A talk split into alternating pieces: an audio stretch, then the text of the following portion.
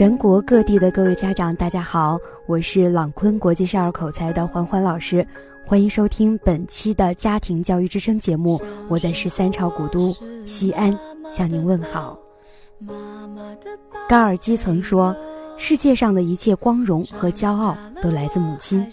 从呱呱坠地到长大成人，我们从什么都不懂的一张白纸，到有健全的人格和丰富的思想，我们。”在母爱的温暖中成长，汲取着母亲的生命能量。母亲的智慧对我们的影响深远且长久，从生活小事到成长大事，母亲的思想和人格总能给予我们很多启发。今天是母亲节，欢欢老师以及朗坤少儿口才的所有老师在这里祝愿天下的所有母亲母亲节快乐。有爱陪伴的日子，天天都是母亲节。感谢和回报父母，不只是在节日，更在时时刻刻。今天家庭教育之声节目特别推出母亲节特别版，我将卢琴阿姨《好父母好孩子》这本书中的一篇文章《生日父忧母难日》送给全国各地的各位家长。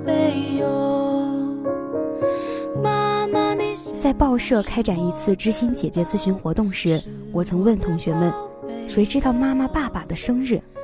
场上举手的人寥寥无几。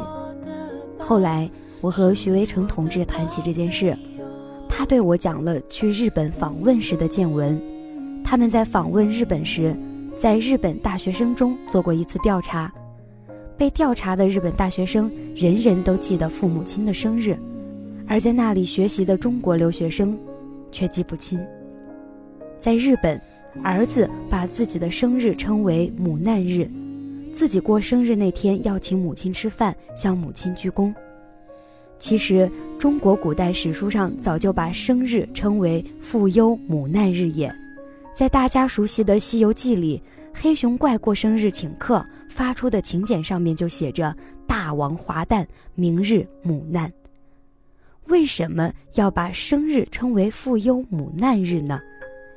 因为妈妈在孕育你生命的近一年的日子里是那么的小心翼翼，那么的辛苦。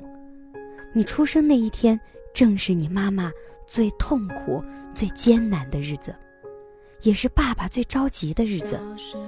你出生后，爸爸妈妈一口水一口饭将你养大，花费了许多心血。这叫养育之恩，所以我们应当承担起对父母的责任。有个男孩子懂得了一个有良心的孩子都要回报养育之恩的道理后，过生日时不再吵着向父母要好吃的好玩的，而是去问妈妈：“我是怎样长大的？”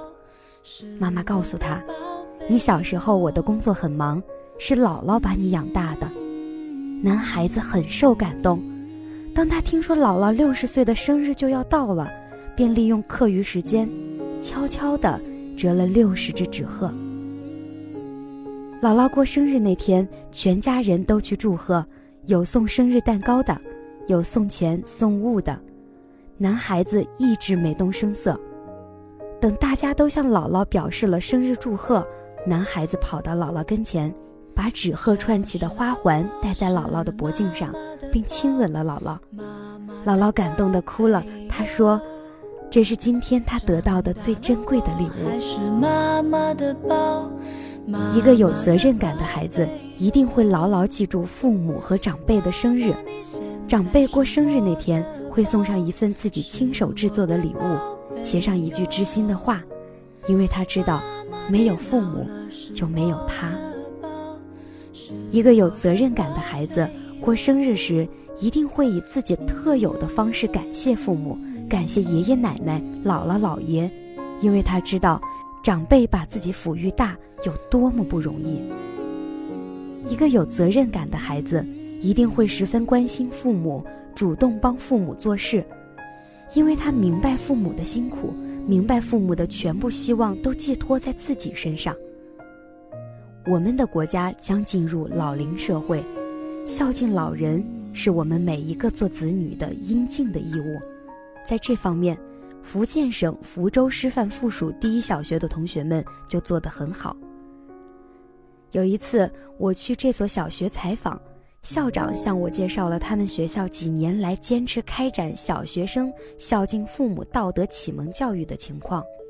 队员们自觉按孝敬父母五要五不要去做，开展了星星知母心、敬重父母、听从教导等主题对会，人人成了好孩子。本期节目，我把五要五不要的内容介绍给你，希望你也这样做。五要：一要了解父母亲，记住父母的姓名、年龄、生日与工作单位。知道父母工作的职务与内容，他们平时的兴趣与爱好。二要亲近父母，在外出或到家时跟父母打招呼，跟父母一起活动，讲述自己的见闻、欢乐与烦恼。三要关心父母，在父母疲劳或生病时主动问候、端水送药，在父母生日或取得成绩时热情祝贺。四要尊重父母。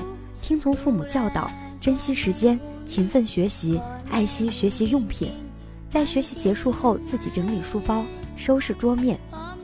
五要体贴父母，平时能自己动手穿衣、洗头、洗澡、洗小件衣服，帮助父母收拾房间、洗刷餐具、倒垃圾，上街买小件用品。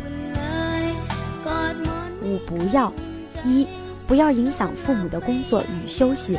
在父母忙或休息时，不去纠缠打扰；二，不要惹父母生气，跟父母说话不高声叫嚷，不故意哭闹；三，不要顶撞父母，虚心听取父母的批评或教导，认真改正错误，不发脾气；四，不要独占独享，不能只顾自己的兴趣与爱好，不能忘记父母的需要；五，不要攀比享受。不要常向父母索要零食、零用钱，不浪费一切有用的东西。